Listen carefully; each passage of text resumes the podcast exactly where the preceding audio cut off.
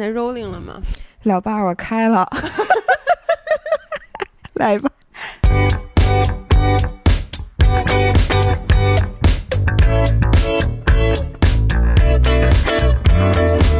Hello，大家好，欢迎回到 Fit Girls Weekly Chat，我是维雅，我是 Giselle，让我们与自己与食物更好的相处。老伴儿，我开了哈，现在显示的是有小小绿小绿条，不小小绿条没有，你得看那个红的那个有再红的三十五秒，对，在嗯这再次跟大家道歉，因为上周三我们的音频录到一半儿才发现我没开录音笔，然后呢，在下面有一些人呢是表示理解，但是更多的人是表示 愤怒，愤怒且不能接受我们俩。并且嘲笑。对，我觉得你们说 的对，再。次给对有人说你们俩脑子搁哪儿呢？再次给大家道歉，就没长，好不好？今天是一百五十九期，然后群里据说呼声很热的，让咱俩谈一谈高考。我我能说我不知道昨天高考吗？你你知道？嗯我你是什知道么时候知道的呢？是我是六号的时候突然看到那个什么。交管局提醒，从明天开始早上，请大家自觉的不要跟人家那个考生家长抢地方。哦，你要这么说，我我也你知道吗？今天下午三点，就在嗯刚才，嗯说什么马路上的车不要鸣笛，因为刚才是高考英语的听力测试。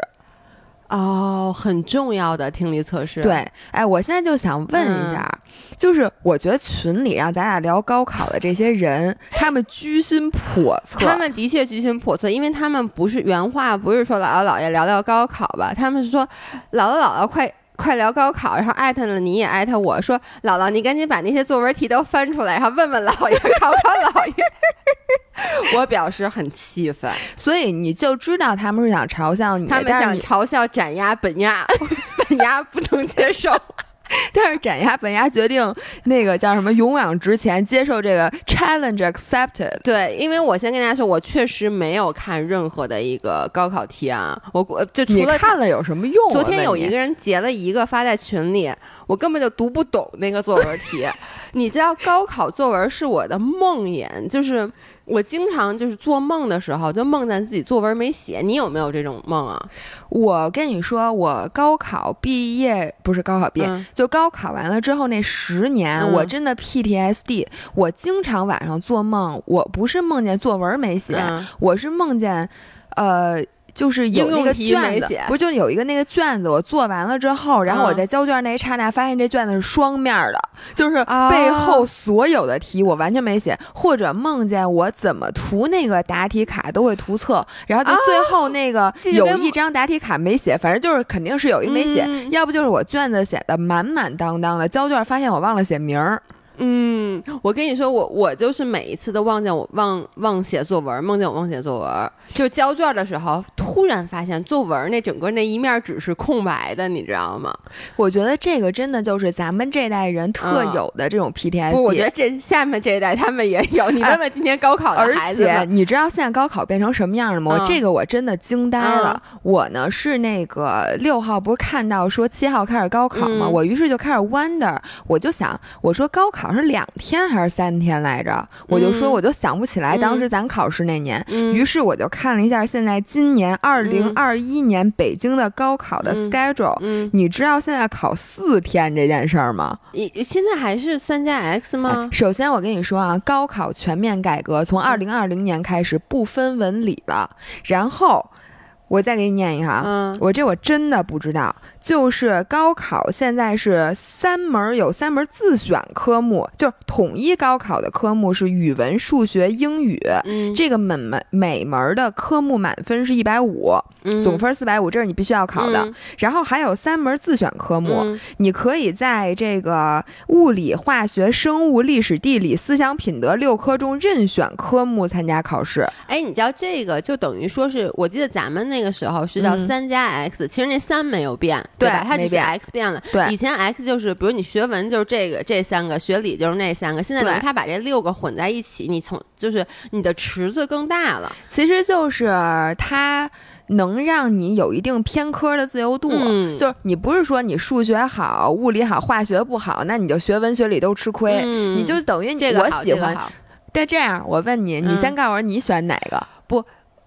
这个有点像国外，你知道吗？嗯就是国外其实也是，就是它是英语、数学这两个你必须得考。嗯，其实就是语文和数学。对语文和数学，嗯然后其他呢，你其实就是自己选嘛，你选嗯哪个，反正你得选够学分，然后你选哪个科，你就最后考哪个科。嗯，当然了，当时在国外的时候，我那物理和化学学的叫一个好，所以我就学了物理化，我选了物理、化学和生物，因为那时候你在那边肯定是学学理。，嗯，但如果在国内的话，你就说，如果当年嗯你参加高考的思，想品德，这是我第一个要选的。一个，我跟你们说啊，同学们，在打开录音笔之前，因为呢，大家不是给我布置一任务，嗯说让我考姥爷，让我念点题嘛。然后我就想想，除了那个作文题以外，我还有没有嗯其他题可以念？嗯，然后我就跟他说：“我说我我首先我不能念政治题，因为念完你肯定翻车，到时候肯定得在那个党的生日之前肯定得给我犯点错误，这个是不能瞎说的。”然后呢，姥爷一脸懵逼的说：“说政治，说高考也不考这个呀，说不是三加 x。”我说：“那文综是哪三科啊？”他说：“哦，我学理。”我学理我说你学理，高一高二你没有学过思想品德吗？没有哎学过政治？不是你要这么说，龚美兰是政治老师对吧？对呀、对顾美兰教了你什么电影儿？OK，我现在有点忘了，但是你一说，等于思想品德就是政治课。呃，那像我，我觉得我的政治觉悟比较低，但我思想品德可自认是挺好。那是不可能的，我跟你讲。我思想品德特好，我我昨天干什么了呀？我经过了一个地儿，地上有一瓶子，我给捡起来了，旁边是一垃圾桶，我给扔进去了。我以为你交给警察叔叔了，说一这空的脉动瓶子，那也值一两毛呢。你我在马路边，你你没唱过 那我就问你，我思想品德是不是高尚的，那必须的嗯所以我要是选，我估计啊，就我可能会选政治，啊。感觉比较简单。我不知道啊，那你可错了。瞎说。然后还有什么呢？我想我会选生物，生物算算一门吗？算啊，那我肯定选生物，因为我生物一直都学得好。嗯，还有什么呀？还还有理地地理肯定不行，我刚想说你选地理，你是不是就是就就不是我我要当时选了地理，我现在就不至于在咱们拍完视频以后被人骂没文化了。哦，不对，那是历史。你就没有这个机会了？因为你现在不定在哪儿织毛衣呢。那我可能再选一个，我就选化学。同学们，我给大家讲一个我们俩化学有多差的故事。哎，你为什么化学不好啊？当时我我其实化学一直学的还不错，我是从那个变成六边形的小铅笔开始学的不好的。同学们，他说的这个东西叫有机化学，不是 就是那个本。你你知道为什么吗？我发现啊，就跟以前学数学那个数学的时候，我几何也不好，嗯就是我的空间空间感想象力，我也是。就是你看我开车就能看出来，就是我对距离是没有概念的，我空间感特别差，所以别人跟我说一个什么东西，让我想象那种，比如是立体的的时候，嗯我想象不出来。就在我的世界里，每个人都是二 D 的，你知道吗？哎，你这跟我一模一样。嗯我跟你说，我最怕什么题？原来我不是学奥数嘛，嗯然后奥数的很多问题，当然了，我现在想的都是我学的最初级的奥数，什么抽屉问问题、鸡兔同笼问题，什么嗯摸球、什么追击问题，嗯我我那高级的我都一不记得了，啊，但我就记得当时有一类题。嗯是他给你一个平面的，就问你这个东西折起来能不能折成那个那个形状，哦你明白吗？就我知道，我也做过那种题，那种题就是完全就跟那个纸壳儿，就那个纸壳儿给你摊对对平了，问你这个这个呃 A B C D 哪个选项能折成这个形状，或者说给你一个楼的，比如说三个侧面，嗯问你另外一个侧面嗯长什么样，我一点儿都不知道，就我得我必须得拿泥巴给捏不。。我也是，就是以前的几何题，只要是涉及到立体的，我必须得拿着模型，就我得拿着那个圆柱体，要不然我脑子里想象不出来。所以咱这样人不能学建筑，对，所以你像到化学，我记得我就是有机化学有机化学，因为有机化学其实到最后就是立体的了嘛，嗯。对吧？所以我就开始学的不好哎了。，我能在这里批评一下咱们的咱俩的化学老师吗？我给大家讲一个故事啊，那个姥姥啊，其实就是我特别喜欢物理，然后我数学也特别好，但是我唯独化学真的就是有机化学我一点儿都不会。嗯为什么呢？其实最大原因，一个是我我当时决定学文，嗯然后第二个呢，是因为我们俩当时高中，其实我们俩高中大多数的老师，我现在想起来，他们的水平真的非常高。你说就是咱们化学老师水平不高是吧？我不仅我是觉得他思想品德不 好，我也想说他其实是思想品德不好。我就想问一下五人们，你们在高中的时候有没有被老师说过不要脸？就是我记得当时这个不要脸这个仨字是他的口头禅，他老就老，而且他还是那个。就阴阳怪气儿的，老说谁谁谁不要脸。然后我当时自诩为还是一个正直的人，呃，他说别人不要脸，我也就已经很不高兴了。他问题他说我不要脸的时候，我都更我受不了了。我怎么我就不要脸了呢？我，那我我问你，你觉得你要脸吗？你这个问题，我 我不我我不回答，因为法庭上现在这审判与你这个问题无关。我叫我叫什么呀？反对抗议 抗议，我抗议你这个问题。嗯，所以呢，我和姥爷基本上在那个化学上后来。到有句化学，我们俩就放弃了。对，然后我先给大家讲一个，我们俩准备会考的。大家好像听过这个故事，但是我觉得你再讲一下没问题。哦，真的吗？之前应该是讲过的。因为呢，我们的学校有一个非常大的优势，就是你们知道，这个高考之前还有一个叫会考。就是我在这跟大家说一下，是这样的，你只要会考完了，你不参加高考，你也能拿那学校的毕业证。对，所以呢，你们不要再说我不是北京四中毕业的了，我参加了所有的会考，我会考都及格了，我有。毕业证。那现在我跟大家说一下，咱俩是怎么及格的，尤其是化学，就是四中，因为可能这个学校我也不知道为什么有一个 privilege，所以四中的会考是四中自己自己个儿出题，不用跟那个。北京市一起，对，我不知道这话能不能说啊，会不会给咱们母母校增添一些麻烦呀？但是呢，就是我们的会考之前，老师说，反正所有的题都是从你们以前做过的题这些卷子里边出，没问题。只要你把这些卷子都弄会了，那你会考就能过。于是呢，姥姥姥爷凭着惊人的记忆力，我记得咱们俩当时就在你们家当当时那小房子里头，真的就把所有的那个卷子拿出来，然后就就是死记硬背，因为基本上都不会。然后呢，咱们俩当时有一个策略，我觉得那个策略救了咱俩，就是大题全都放弃。对，大题大都没写。我记得咱俩交卷交交巨快，然后就在厕所集合 上厕所。对。对，就是大题全都放弃，因为你只要把前面选择题弄弄满分的话，我记得是六十五分满分选择题，然后咱俩选择题一道都没错，一道都没错，而且十分钟就写完了，但是半个小时之前不能交卷，于是我还假装检查了检查，不是，我很认真的检查，因为我特别怕我不及格，我就怕万一。你知道，就是我们俩背选择题的时候，就是基本上姥姥说出前三个字儿，我就能告诉他选哪个答案。对，但是我很怕他在里面动手脚。你知道，你经常老是出那种选择题的时候，他会在以前的那个题上面稍微改动一下，这答案就不一样了，你知道吗？对，还好他们没有犯坏。我记得咱俩可能就是反正卡着那，所有选择题都对，然后所有大题一道没。老师一个字都没写。判卷子的时候，会不会觉得咱们这样的卷子特别好判？因为那底下都不用看，你知道吗？对着答题卡就。然后我记得当时。开始是我受我妈的影响，跟我说你要是想聪明啊，我妈真的，我我我我真的觉得每一个考生周围如果有一个迷信的家长，这个考生就会多受很多罪。我幸亏我妈当时还好，没给我吃那个。我看还有那个高考考生莫名其妙就给那孩子吃毒品，你知道吗？就为了提高他什么兴奋度，说能考高分。脑白金。我妈自从我上了高三以后，还是我从高二。开始我不记得了。我妈听说，嗯，吃蛋白粉补脑子，就是你每天如果吃一袋蛋白粉的话，呃，吃一勺蛋白粉的话，人家跟我妈传授经验是这样的：就是最难那几道题，拉分那几道题，你不吃蛋白粉你就做不出来，有可能你的脑子就卡壳了，就是你能 想象就是卡壳了。然后如果你吃了蛋白粉那几道题，你可能就能努出来。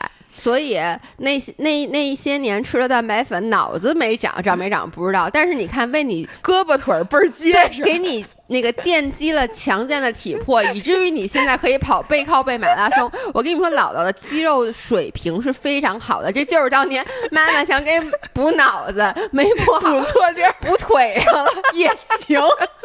那几道题虽然没努出来，后来背靠背努着跑完了也没亏。对，妈，蛋白粉买值了，买值了。对，然后我从我为什么要说这个呢？就是我妈坚信，哎，我妈作为一个博士，作为一个。个大学教授，大学教授竟然相信了这样的理论，这就说明我国对于这个什么营养啊、学这些东西、健康饮食、科学什么饮食有多么的不知道。你我觉得这没毛病，你我就这么说吧，你要蛋白质没一点都没吃的话，你可能是个弱智，你知道，就跟我似的，我从小不吃蛋白。不是，但我这里想跟大家科普一下，大脑转不转，其实主要还跟健康脂肪有关。咱那是以脂肪为主，那脑子里还有碳水啊，对，然后消耗的是碳水，其实最没关系的就是蛋白质。所以我妈当时应该给我喝点鱼油。又给又，这不是一期鱼油的广告。对，这不是。然后我妈就跟我说：“你要想脑子转，你就得补营养。”于是呢，在那天晚上，我和姥爷正在孜孜不倦地背化学试卷的时候，我突然觉得，我们得我们得给脑子告点油，因为我当时不知道为什么，我就觉得我的脑子快要烧坏了。就是你能理解吗？就是。因为你不是在去做那些题，你就是在胡说八道。咱俩根本没孜孜不倦，咱俩跟我那屋基本上就是学三分钟，咱俩就能聊半个小时。那是你，就是对于好学生我来讲，我还是认真的背了啊。反正就是，我就觉得得给脑子掬点油。于是我就向姥爷提出了一个提议，我说咱俩把那个咱俩掬个油。对，我不是我跟你说，因为姥姥特别喜欢洗澡和焗油，然后还喜欢做美容。对。然后就是呃，会考前一天晚上，他在我们家住的。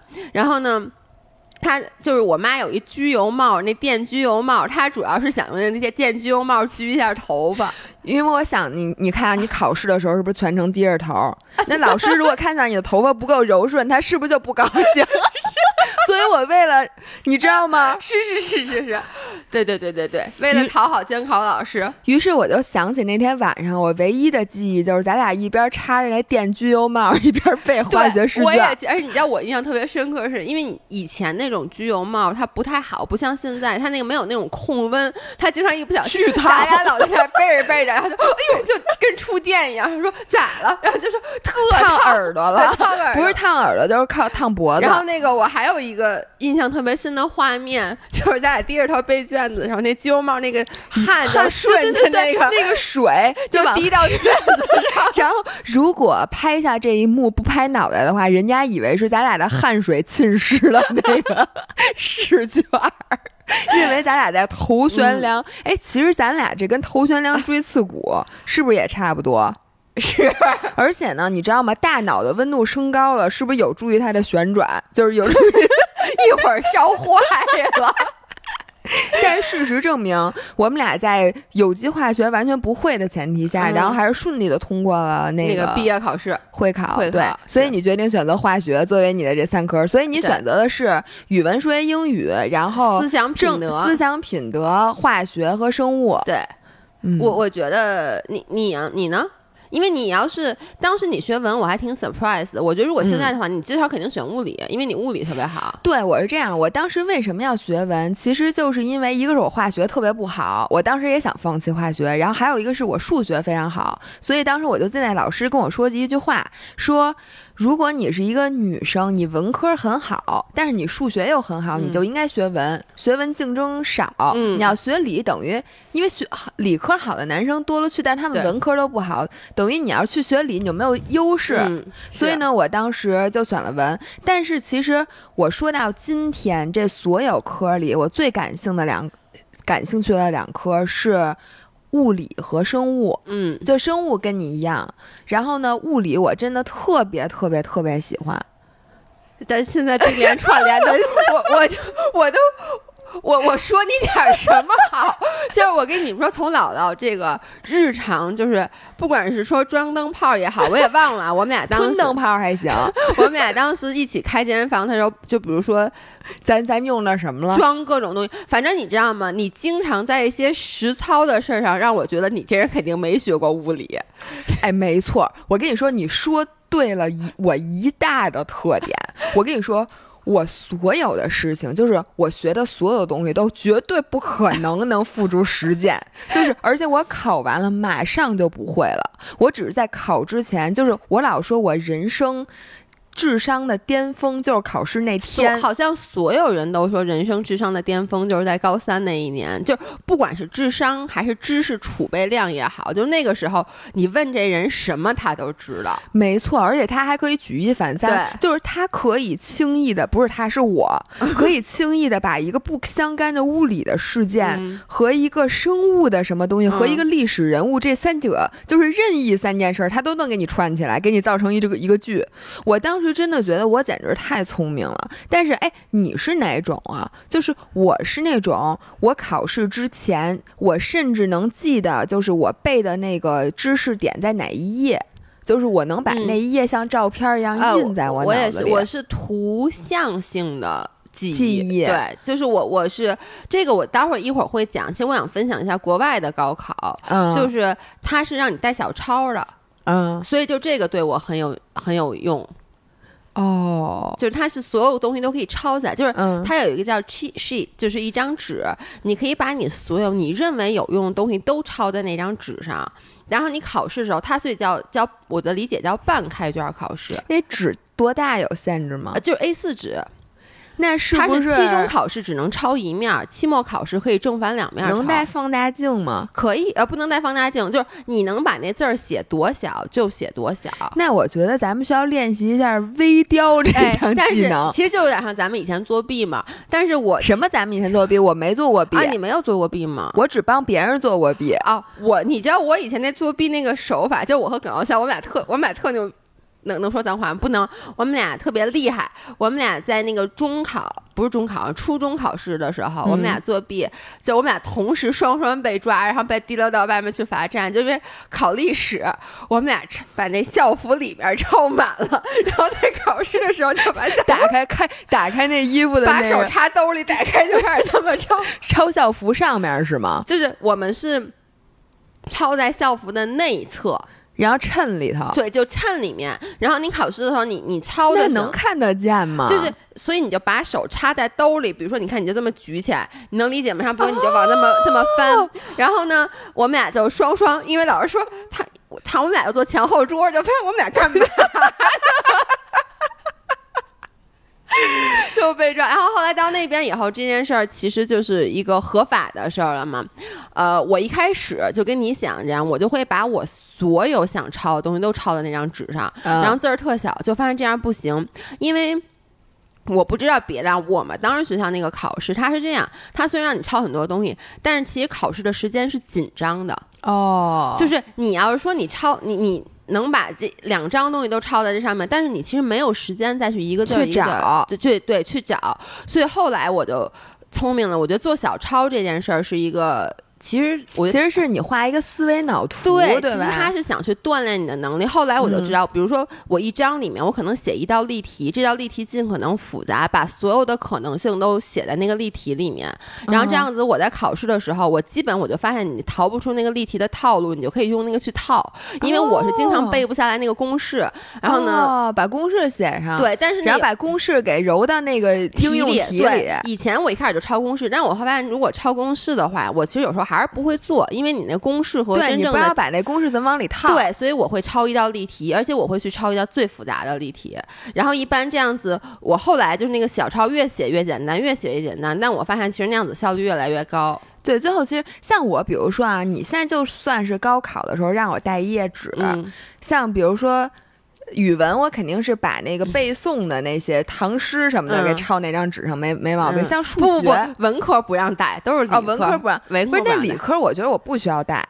你说如果先让你高考考数学，你带带带纸，你有什么用啊？你该不会，我觉得基本上还是不会。对吧？我哎，我现在想想，我经常做噩梦就是关于数学的，因为我现在想发现我数学是一点儿都不会了。你别闹，你语文也不会。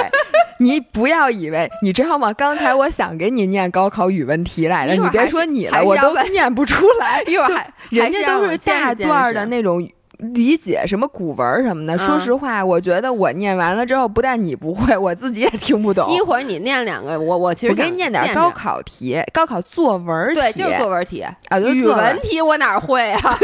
我还以为你膨胀了，认为你语文不不，你只他们就说的是作文题，啊，作文题啊行。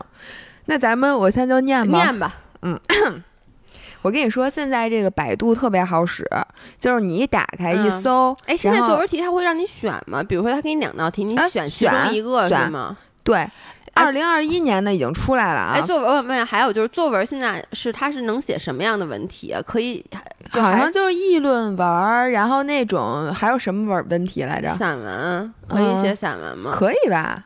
但我就记得以前是不是都说散文得分不高啊？我记得咱们好像都写的是议论文，就导致现在我一写，我我觉得为什么咱们现在推文写的水平挺高，就是以前议论文写的多。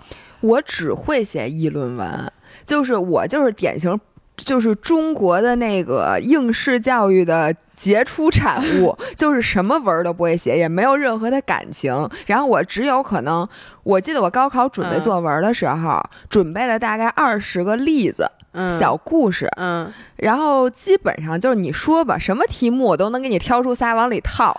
哦，我想起来，对对对，这是以前的一种方，法。所以就是比如说你让我论一个什么东西，我就第一段先把这个东西来尽可能的把它展开成嗯我下边这仨故事能体现出来的，然后故事一说一段，故事二一段，故事三一段，最后一收尾，然后甭管有关系没关系，反正你在开头结尾都能把这饼画画圆了，然后结束。哎，好像还你你毫无感情忘。的作文机器，你知道吗？所以我的作文的分数永远是非常稳定的，嗯就是它既不可能是满分儿，它它也不可能下那几十。对，因为其实写议论文的话，主要就是看你的这个 supporting evidence 是不是能够支持你的这个论题，对吧？对，呃，你来，你说一个吧，我嗯听听。二零二一年啊，嗯就是昨天发生的事儿。北京卷的考题，这只有几个字儿，它没有解释这上面。啊，嗯，一个是真正的成熟，一个是论生逢其时，这就是北京卷的个两两道题目。是吗？我觉得应该是让你选，你可以嗯写真正的成熟，嗯也可以写论生逢其时。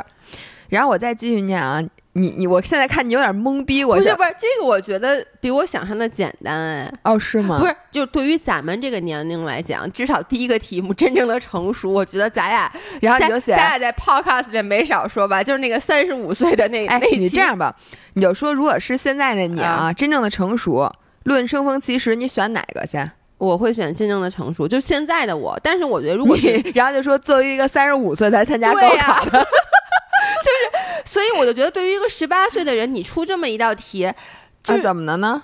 你想让他说点什么呢？我跟你说，真正你人生的很多大彻大悟，嗯绝对在高考之前就有了。你没哦，你没有？我没参加高考，我说你这人怎么这样？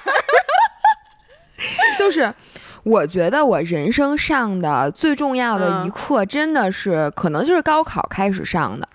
那你就是这俩选哪个？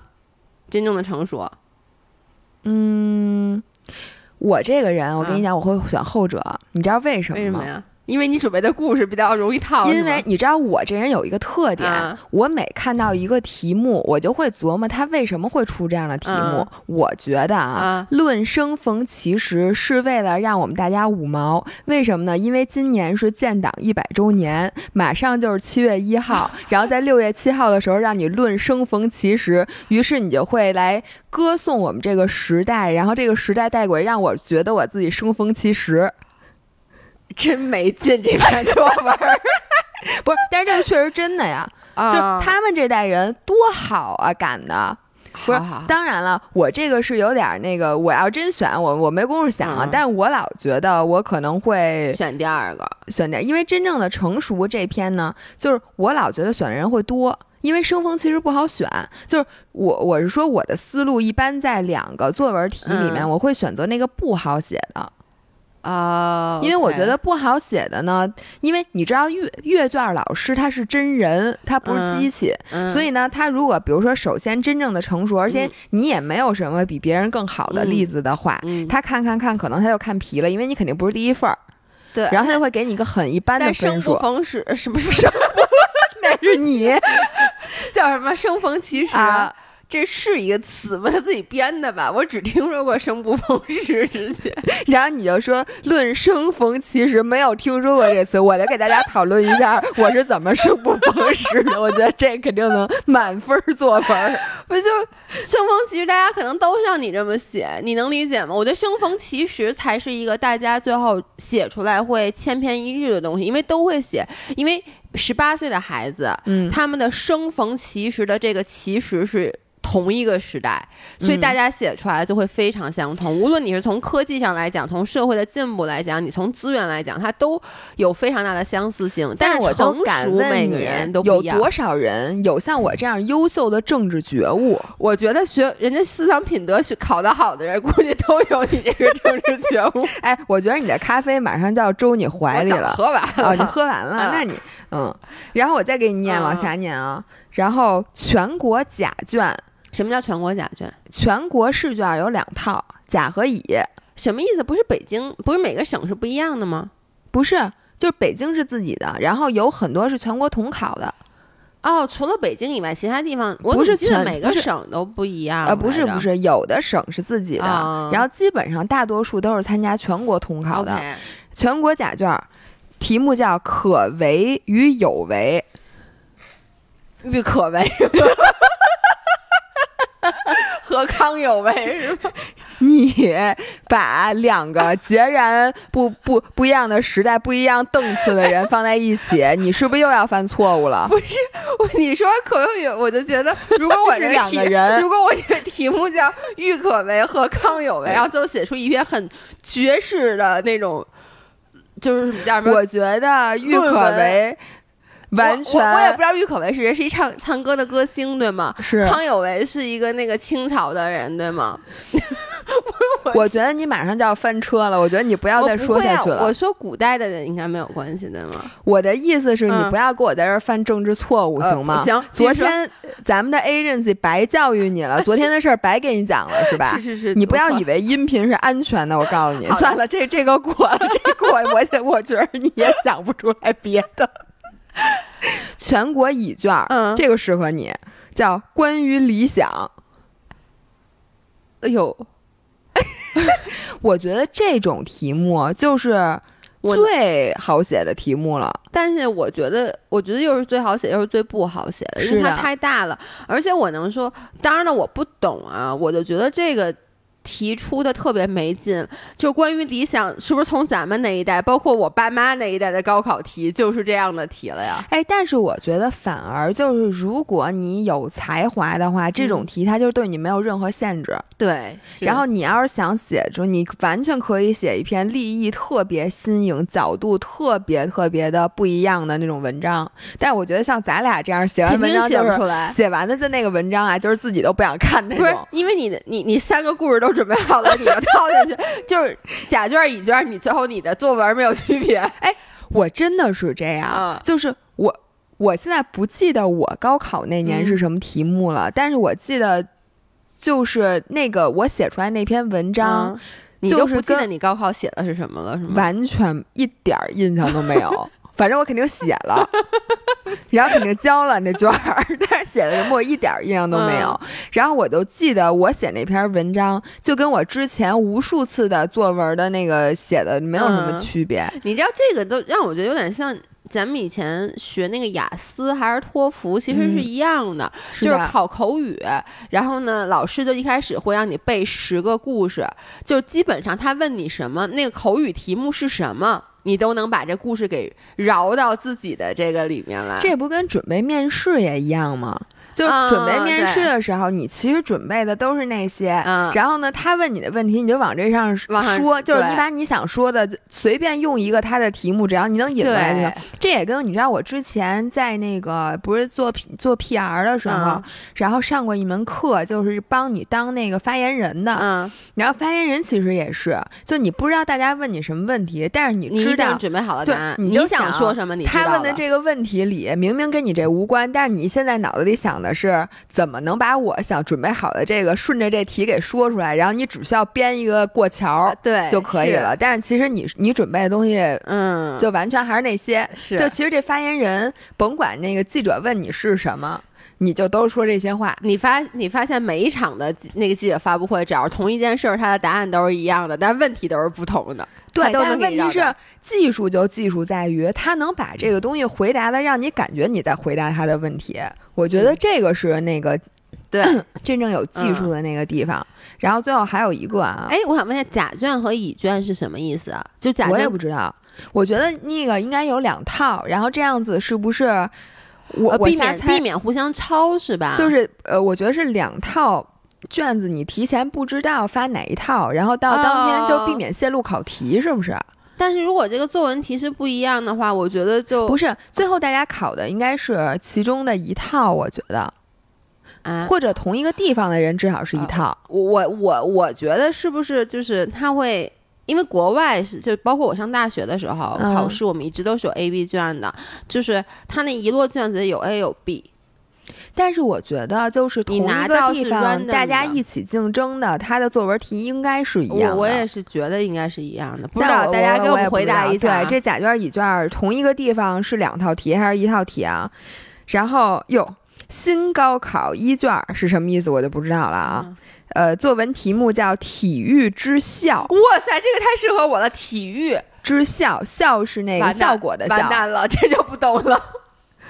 怎么着？体育之效你还不懂？我以为效是学校的校。我说，我赶紧把头缩过去。我说，这太适合我了。体育之效，我们现在就在办一个体育之效啊！你在哪儿办体育之效？健身房是吗？对呀，体育之效。什么玩意儿？我操，就一个字儿是吗？体育之下没了。体育之下是四个字儿，不是？对对对，我的就一个词是吗？没有解释这个。不是，我相信这个都有解释，但是他在这里边没解释，你知道吗？这个我这道题，你光让我看这四个字儿，我我无法理解。体育的效率肯定不是，体育的效果。啊，我觉得这个，如果他只给你这四个字儿，你你你怎么理解呢？我我会给大家讲讲。体育的效率吧，就是让我那大腿练倍儿粗，不是就是胳膊练倍儿壮，就是咱们每天现在写的那些推文，随便传吧传吧，就给他告诉怎么练最有效呗。实在不好意思啊。我们俩的才疏学浅已经到了一种惊世骇 不是？那你我问你，我这句话，我们的才疏学浅已经到了一种惊世骇俗的程度。我以前一直管叫惊骇，简直叹为观止。我一直以为叫一直以为叫惊骇世俗，你确定不是惊骇世俗吗？我跟你说，你不要再影响我了。你知道上周我回到我见到了齐老师，齐老师也不知道问我点什么，然后我那个反应就没反应过来。你知道我妈立刻就跟我说了一句话：“你别老跟侯瑶在一块儿，我觉得你现在的智商明显已经被拉低了。”然后这话不是从小就跟你说吗？那倒是。你还记得原来那个在那个？北外，你妈那办公室里面，你给我讲数学题，本来你是会的，后来你给我讲完以后，就是我记得是一个三角里面有一圆圈的那样的一个几何题，你本来是特别明白的，后来你给我讲着讲着，然后我问了你一些问题以后，你也不会了。不是关键，你知道吗？你不是问问题，你根本就不抱着一个严肃认真的态度，你你都是胡搅蛮缠，你知道吗？我没有，我就不明白。你不是不明。白，你是在那儿跟我那儿，你是在那儿跟我那儿搞笑呢？那你怎么最后就不会了呢？所以我觉得你妈这，我记得你妈从小就这么跟你说，都已经三十五了，我觉得他就凑合着过，因为再过两年，你本来智商也该自然下降了。哎，我突然想起一件事儿，我在这里跟大家分享一下，当时那个北京四中，我不知道现在还是不是这样了。哎，你被发过成绩单吗？成绩册，全年级成绩册。全年级成绩册，哎，我没印象了，因为那个是我现在不知道啊，我也问一下咱同级的其他人，那本成绩册我妈哪儿来的？这个东西究竟是学校发给我妈的，还是我妈自己找别的家长复印的？应该没有这个东西，我觉得。反正呢，我妈就在咱俩刚开始热络谈恋爱的时候。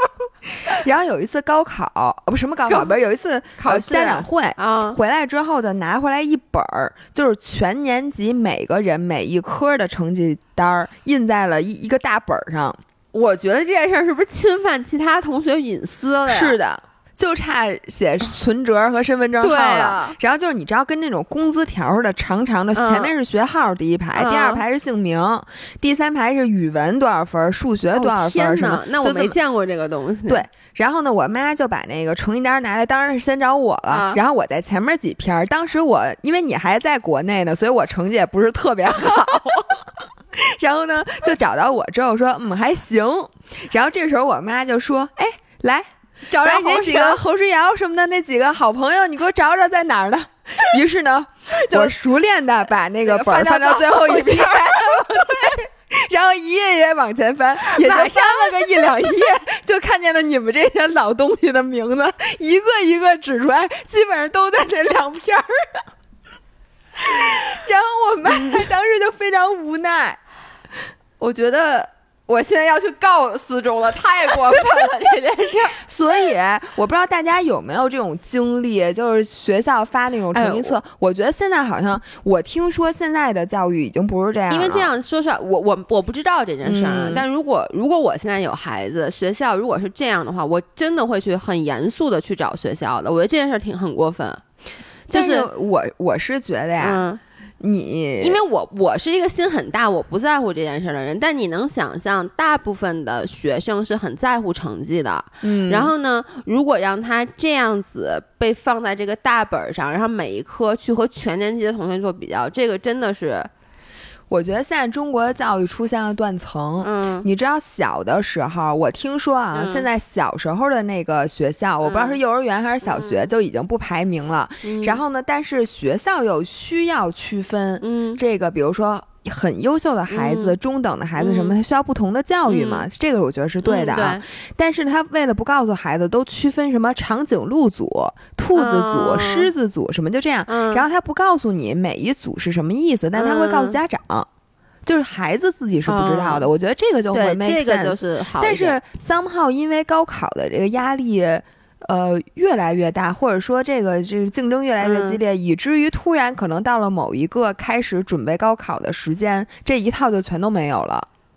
我我其实能理解排名，嗯呃，我不是我不我不我不能理解排名，但我能理解成绩，就是你看不是一回事儿吗？不一样。你看你上大上大学，嗯，就比如说我不知道国内是不是，反正国外就只看 GPA，嗯所以呢，你其实。你比如说八十五分以上的分数论，你比如说都是 GPA 三点七五以上，嗯嗯那你都是三点七五以上的话，你其实他没有人拉一个单子说把多、嗯你每你到底在三点七五以上，你到底在哪个位置？但你就嗯大概知道你属于一个什么层次。包括我为什么后来出国上高中，我一下学习就变好了。嗯我觉得有一个很大的原因，第一就是我真正能学我喜欢、感兴趣的了。嗯就是所有的科你都是自己选的嘛，然后所以嗯我记得我当时也选了什么电影啊什么之类的乱七八糟那些学科，还有一个就是国外真的就不排名，我就记得我为什么一上四中学习成绩变特别差，就是嗯。因为我第一次考试很差，嗯。因为我初中其实一直都属于。初中是排名的，一直都属于年级前十的。嗯，然后到了高中，我主要是不知道原来你们暑假真的预习啊，不是你，我们是他们，就是我也不，我最开始考试成绩也不好，我想跟大家说一下，就是姥爷本来呢上四中上就很辛苦，然后呢，我对四中第一次受打击就是入学的第一天有一个入学入学排名考试，对，入学考试对有，这件事儿就是我什么都没，我也什么都没不知道，然后呢。我才知道，那就除了你咱俩以外，他们真的都有准备。他们都知道，他们我也不知道他们从哪儿知道的，反正这呢，他所有人都准备了那个考试。我当时说啊，考试，我刚来，我就想说你们是不是考啥呀？啥还没学呢呀？他其实是一个摸底考试，对，它就叫摸底考试。对，我就想说，你摸我什么底？你干嘛？然后呢？我不知道我没底吗？对，然后 对呀，然后那个模拟考试以后，然后他就是每一次，我记得就是上课的时候，老师讲东西都是 assume 你其实已经知道了很多。嗯，我记得很清，尤其是数学，就我们班那数学老师，就那个特别天才的那个，我已经忘了他叫什么，后来去教数学 A 班去了，就那个嗯瘦瘦那个男生，他第一次一上来说啊，你们都已经看过书了是吧？那我们就直接开始来讲题了。然后你就张着大嘴，我说什么？我书还 我我不能说包着塑封的，但我书确实一次都没有翻开呢。然后呢，然后呢，所以我就心里很受创伤，你能理解吗？就是你一旦就是被打击了以后，你就会不愿意学，你就对这件事产生了抵触。然后我觉得在国外，就是至少我当时那个加拿大那个学校，它是。不做这种任何的摸底和排名考试的，然后每次成绩的话，他其他也不会，就是你自己的成绩就你自己看到就好了，也不会告诉别人，你也不知道别人得多少成绩。我必须要替中国的教育说一句，我们中国大学也这样，也没有排名，啊，我说高中没有必要排名。我说高中，高中，但是高中中国确实必须要排名，因为你高考它是看人数的，对，它并不是说你多少分以上，甭管你有多少人都能上。Exactly，这我觉得这个就是。是，就是呃，中国的高考和国外的高考一个很大的区别，因为当时也有人说问我，就是说国外的高考是什么样的？其实国外也有高考，它是有一个最终的那个考试，然后它最终这个考试每一个州是不一样的，它是把你最终的这个学分儿在平均你过去三年的学分儿，所以就是。不会到像国内就很多平时学习很好的人，因为最后可能那天生病了，或他听英语听力的时候，外面有人摁了一下喇叭，他没听清楚那道题，就导致他考试失利。然后你要不然就去一个可能。呃，不不不太跟你合适的大学，要不然就得再浪费一年的时间重新复读。然后国外是，我记得当时我们是好像是最终那个考试只占百分之三十的分儿，嗯，然后剩下的等于，你前几年的成绩是占百分之七十的分儿，这样子你最后的压力就一点都不大，嗯，因为只要你正常发挥，你就不会太差。所以我觉得这个是很重要的一点。当然我能理解，如果说你最后就看那。那一棒槌，那你肯定得不停的再去排名，不停的再去拉自己。但是说实话，我宁肯看那一棒槌，嗯，因为你想啊，这就意味你要说是国外那套，你就意味着我这三年。就是我之前那个不好的，我就都算数了。然后我，但是你如果一开始就知道，OK，我三年以后上大学看的是我一直以来的水平，我觉得第一会让你不是那我水平要提高了。比如说像我这种前两年跟你傻玩儿，然后最后一年我蹭一下水平，其实我现在特高，但是我一平均下来，我不吃亏吗？但是大部分人很少说你前两年完全不学或者分儿很差，最后一年使劲一努力一下就特好的，就大部分人不是这样的。然后呢，他。一般都是，比如说你最后好，一定也说明你前两年基础打得好。就是对于绝大多数人，反正思想挺累的，就是还不能旷课了，也不能逃学。之前每一个比每一个考试都得特别特别重视。但你要这么说，你每对，但是你每一次，就如果你这次失误了，你就想，OK，它只是可能，比如这三年你融合下来，它可能只占你最后成绩的百分之三或百分之五，你还有下一次可以努力。就是单次下来的话，你的那个压力不会那么大。我觉得这点至少对于我很重要，因为我是属于那种不能承压的人，对，不能承压的人。所以如果每一次压力比较小，就我就会觉得。好很多，而且包括像，呃，当时我就记得语文考试，嗯，它其实最后那个题目就是它，因为每一个班的语文。他都教的不一样，就是国外的英语课，至少在我那个学校，它不是有一本语文书，嗯，它是一年给你一个 reading list，嗯，比如说给你十本书，然后一年老师你就看这十本书，然后看上课看也行，下课看也行，然后老师上课也陪陪你们一起看，然后就跟你们分享一下他的想法，就是那种感觉跟读书会似的，你知道吗？他不会真的再去讲什么成语啊这个那个的，然后最后呢，他的考试就是你这。在你的 reading list 里面选一本书，然后写一读后感。嗯，所以这样子就很，我觉得就很好。就你就你事先就知道怎么准备。比如说我最喜欢看的那本书，我记得我写的是 Life of Pi。嗯，就我特别喜欢看那本书。然后呢，你就你事先就准备的非常有目的，你知道吗？不会最后来一个我的梦想，然后你就不知道了。就我的梦想是什么？Life of Pi 啊，对，Life 还是 Life of 不 Life of Pi 这个电影寓意太深了。不，我觉得最后那我就 Life。Life full of pies，对，一辈子八个好丽友，八个好丽友。然后我想说一下，就是虽然说国内的高考被很多人诟病，然后就说这高考怎么不合理，这不合理，那不合理。然后我觉得。对于我来讲，高考真的是我那个人生中非常非常非常重要的一课。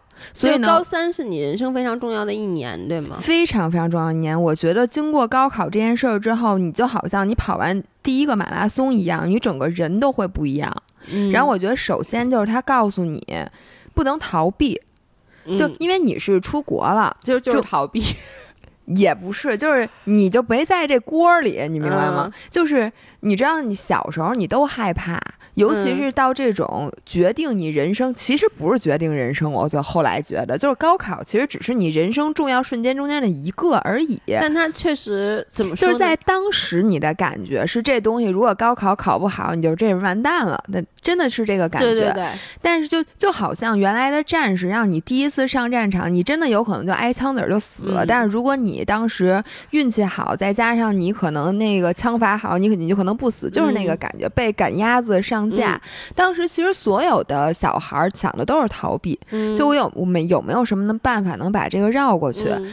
我其实之前也有过很多很多这种竞争的时刻，我嗯全都没参加。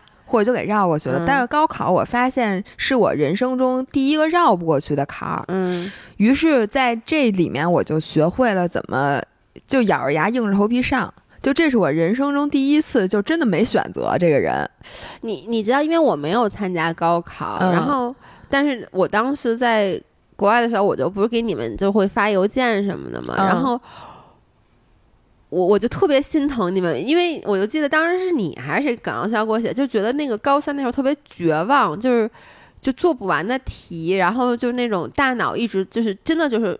烧了的那种感觉，就是我，我觉得我现在你要让我想，我就觉得很害怕的一件事。就是很害怕。那害怕的点呢，是你知道这个事情，就是你当时觉得它是关乎你的生死的，对，而且所以你必须要付出你的全部努力，你必须要付出全部的努力，没有任何的选择。我觉得嗯没有选择这件事儿是让当时让你最，而且就那一锤子买卖是嗯让你觉得特别特别绝望了。但是我真的从这一点我就学会了，嗯就是说别想那么多。嗯，因为你想也没有用，你整天胡思乱想，只会耽误你自己的精力。蛋白粉白吃了，最后考上北大又如何？最后还不是一个体育之校。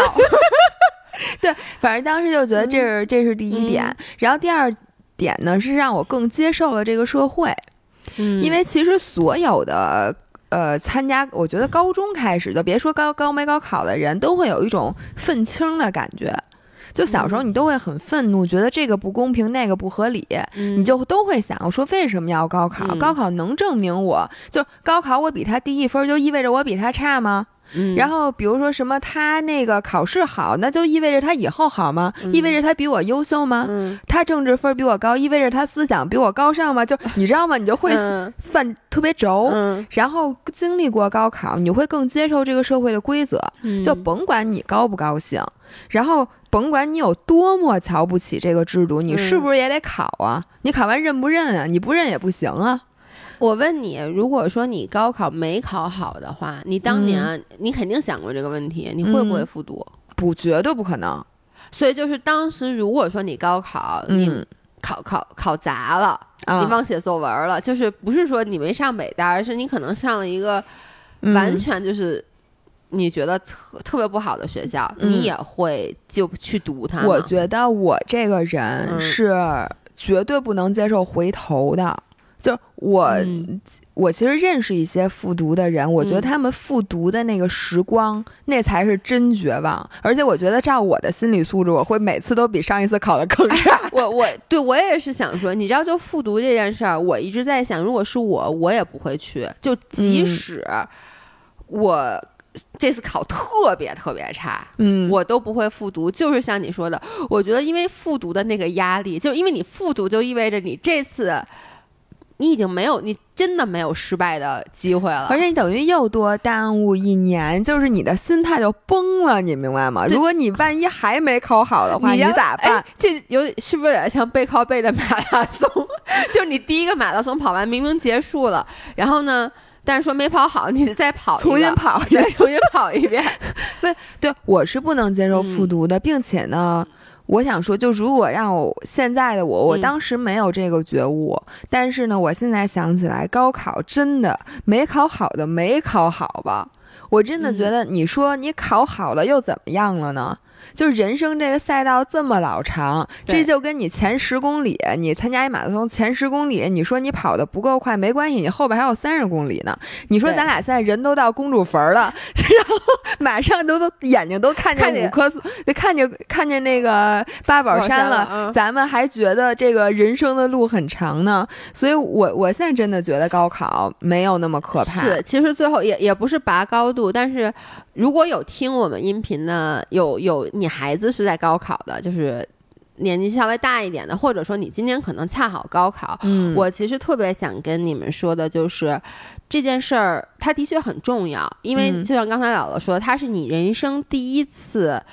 在我觉得人生第一次面临一个真正的岔路口，但是你高考如果没考好，并不代表就是有你有两条路或者三条路，并不代表其中一条路一定会比另外两条路更好。对，我是想嗯从一个过来人的角度，因为毕竟我们当年高考同学也有很多嗯就没考太好。对，，然后他们现在过的然后我就是想说吧，其实你这个人，就算高考你发挥嗯再失利，嗯你出不了你自己命数的那个圈儿。对，就是说。其实只要你这个这个人本身有这些这些优点，对真的虽然说俗话说什么是金子就会发光，嗯你觉得瞎扯，但是你就这么看，你发现大家混的圈子还是一样的圈子，对他这个机会可能没抓住，他抓住了下一个机会。是的，然后有些人，比如说他之前没有选到，比如说像我，我是嗯顺利的被我第一。志愿录取了，嗯然后学了一个该什么经济学院，嗯就是学了一个我其实不感兴趣对，咱的，俩不都是吗？没错。然后一点儿最后也没有搞经济，然后嗯又弄博主，开始当体育老师，然后什么的干这些那事儿。人家可能最开始没有被第一志愿录取，可能分数确实比我差，然后人上了体育大学，不，然后人家出来以后也当了体育博主，人家就然后还比我红多了对，。那肯定比你红多了，那又，说吧呃，是，然后人家还是专业的。就是你最后发现，真的是殊途同归。嗯然后只要你不是连续的走错路，对就比如说你先是高考考的不咋地，然后上一半又退学了，然后呃创业两天你又不创了，对然后回去上班又什么弄一个特别狗血的，基本上你不会运气这么差的。是，而且我觉得还有就是。有点像做叫做三十六行，行行出状元。其实你最后在每不管你你可能比如说你考得好，你去上了一个你第一志愿的一个经济专业，然后最后你嗯。出来去投行，嗯。然后你可能考得不好，比如说你去了另外一个，比如就假设说啊，嗯。你去了体育大学学了体育，但最后出来以后，如果你真的是一个金子，那嗯你在这个体育这个专业你出来以后，你一定会在这个专业有你自己的建树，然后将来没准你自己开了一个体育公司，做了一个 keep，然后雇了一大堆投行的同学，对，哎，真的真的是这样是。这样的。你看，你知道我们现在同学圈里最有钱的人是谁吗？嗯，就是是我初中同学，就是大师吗？对，真的是大就是师？我初中有一个同学，他初中毕业之后就没有再读了，嗯然后他去白云观嗯当了道士，嗯然后呢，呃，后来他师从的那个师傅圆寂了，还是怎么着？嗯于是呢，他就继承了他的衣钵，嗯然后现在呢，就是走南闯北，给别人看风水，还有自己的公众号，有自己的各种，然后还有什么那每年逢年过节什么的，嗯有自己的那个福请的那个什么字儿。哇塞，他真的是我最有钱的初中同学，呃，就不说有钱吧，他至少就是在这个行，在自己的行业里，那绝对非是常有建树那的一个人叫什么呀？领意见领袖 绝对的。就包括我，其实因为我上的初中是一个私立学校，然后呢。我那个时候的私学，那可都是快三十年前，那没有没有二十多年前，二十年前。那个时候私立学校真的就不像现在一说私立学校，好像都是国际学校，然后学习都特好。那个时候其实怎么说呢，班里很多同学学习是不好的，要也要不然也轮不上我当年级前几名。然后呢，我们初中毕业的时候，有几个我的好朋友就没有考上好的，就没有考上正经中高中，嗯，但他也然后可能上了类似于职高那种，然后他们最后压根儿就没有上大学，嗯，他们在呃就是 那个高中一毕业就加入了互联网公司，哎呦，那可然后我想跟你们说一下，就是我印象非常的清楚，我大学大学在。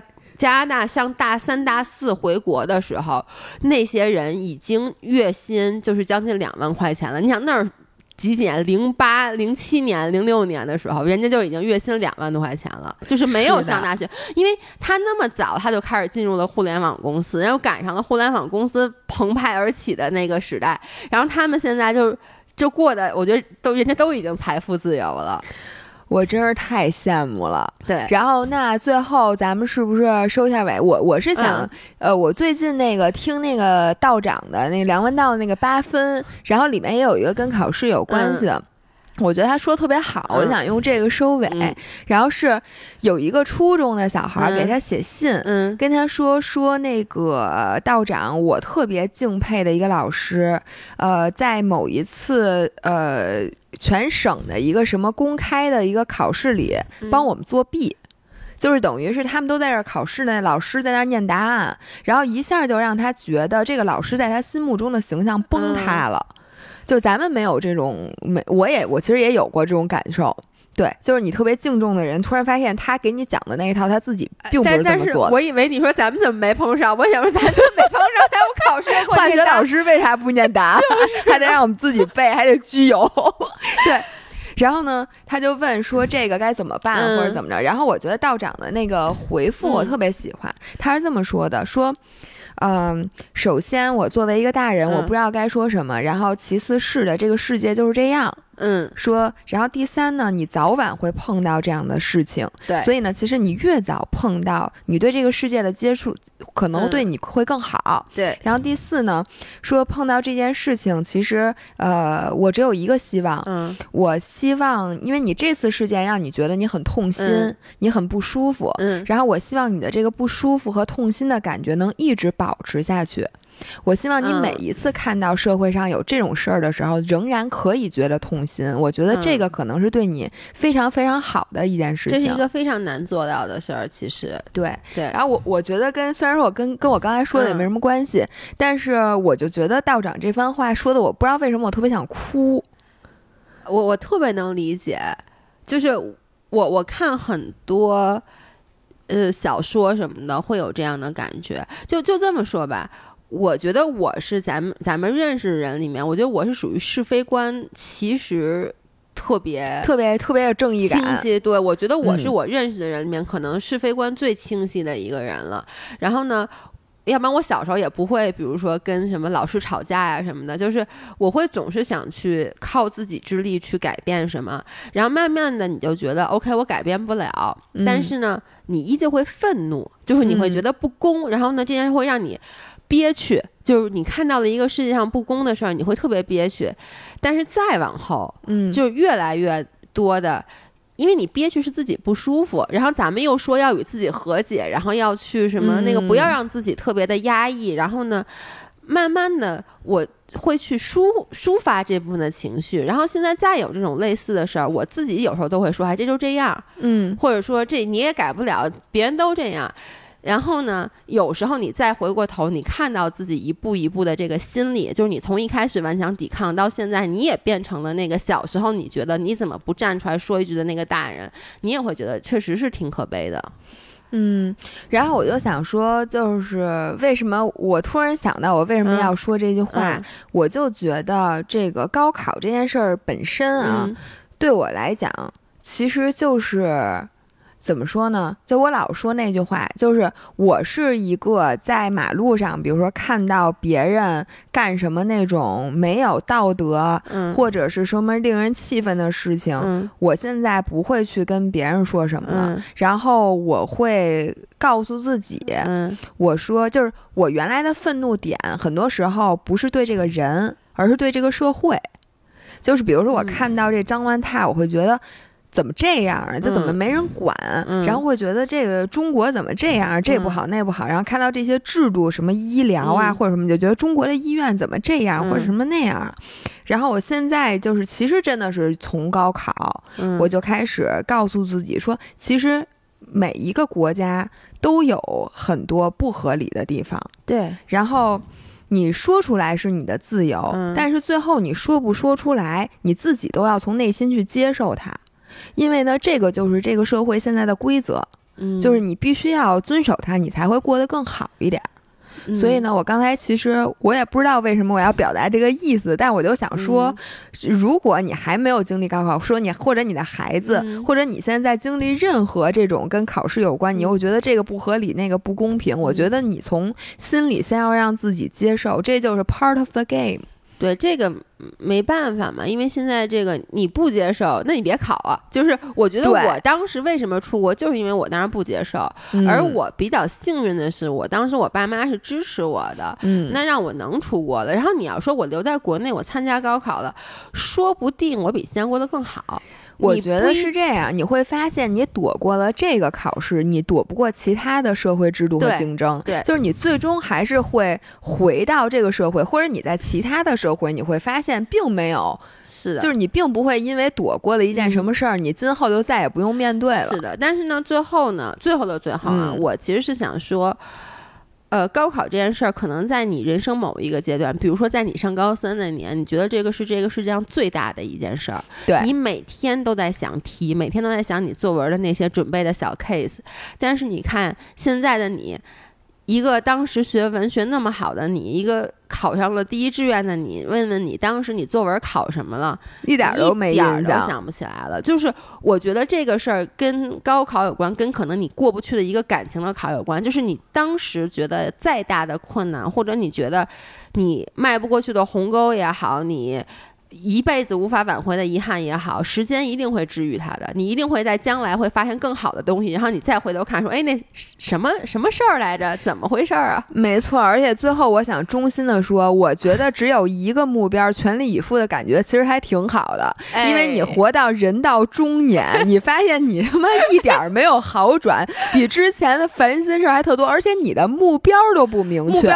也不是以前目标是告诉你了，现在最大的问题是你得自。自己给自己定目标，你给自己定目标特别难，因为你定高了，别人会说你不自量力；你定低了，别人又说你不求进取。你说你怎么办？而且这目标真的很难定，所以人家跟你说，哎，给你考试啊，分儿越高越好，就这些题你把它都弄会了就行。人都帮你分解好了小目标，告诉你一模、二模、三模，你说多好？六个选择还让你选仨，你还求什么呀？是不是？现在咱们哪有选择呀？你钱不挣了，还是？你饭不吃了，是不是？